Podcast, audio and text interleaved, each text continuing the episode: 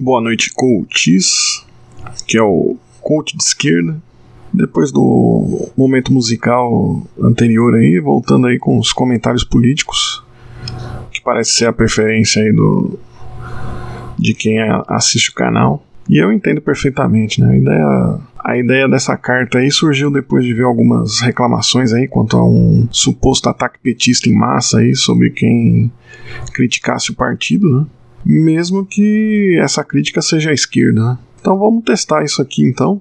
Porque nessa condição de coach de esquerda é preciso ter. É preciso ter essa noção que tudo é petismo pro senso comum, né?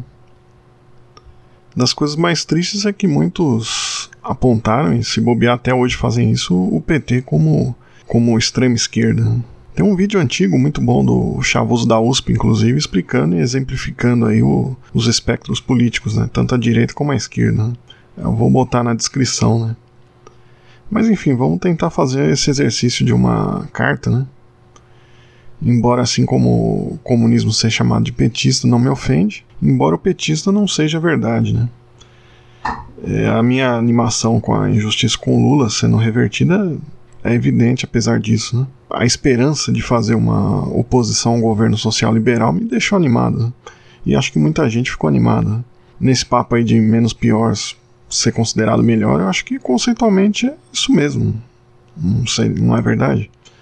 O menos pior é algo melhor. Né? Por definição, algo que é menos pior é melhor. Agora, não, não estamos falando de algo ideal. Né? E e precisa ter a, o concreto aí, uma clareza sobre os limites do, do lulismo aí, por parte de todos da esquerda. Aí. Isso é algo que todo mundo precisa ter em mente. Né?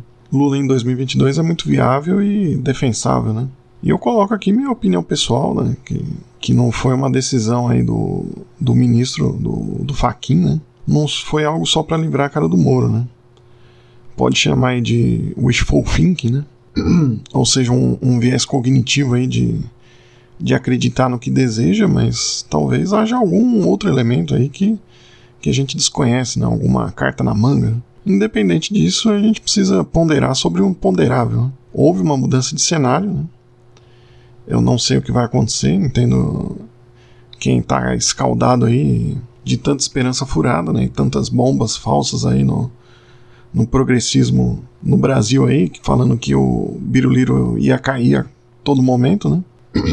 Mas o Lula tem uma força inegável se for candidato em 2022. E aí cabe à esquerda não cair nos, nos roubos de pauta, né? Se a extrema-direita quer urnas com voto impresso, vamos melhorar o sistema, né? Porque com Lula na jogada, quem tem que ser questionado é o outro lado, né? E tem, é claro, os agentes da pureza na esquerda, né? Provavelmente os, os mesmos aí do, dos ecos de 2013, né, de contra tudo que tá aí, daquele partido que a Sara do BBB voltou, né, em, em, algum período da vida, e provavelmente outros puristas, né, embora obviamente é preciso localizar como sempre a crítica e dizer que não são todos puristas, né, existem críticas mais do que válidas à esquerda, e no meio algumas bobagens aí, como falas criticando a retórica do presidente, né, dizendo que ele é ruim de discurso, né? Eu não vejo dessa forma. Eu acredito que ele foi muito habilidoso aí no seu discurso, dentro do que sabemos ser o que lhe cabe nesse momento, né?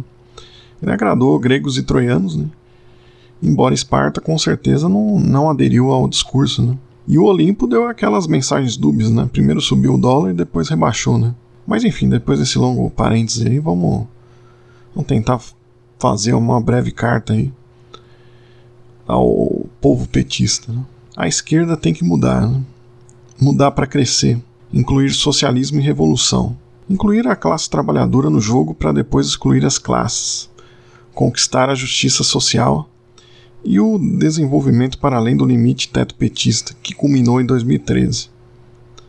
Se em algum momento os inegáveis ganhos ao longo dos anos 2000 até o golpe conseguiu mobilizar esperanças, o cenário atual é de terra arrasada. A população não está mais esperançosa. Esteve e está ressentida. Se sente sem rumo, perdida, com uma raiva e ódio que não consegue mirar a munição em quem merece. O povo brasileiro quer mudar para valer. Como coach, vale a máxima de que é preciso sempre mudar, entregar sempre mais a um povo que merece sua emancipação. Estou consciente da grave crise, mas sendo o fascismo uma doença, a saúde não será alcançada retomando um estágio anterior à doença. a outra forma de curar-se, de alcançar um estágio saudável que reverta a doença e assimile para um outro modo de vida próprio e construído ativamente pelo povo.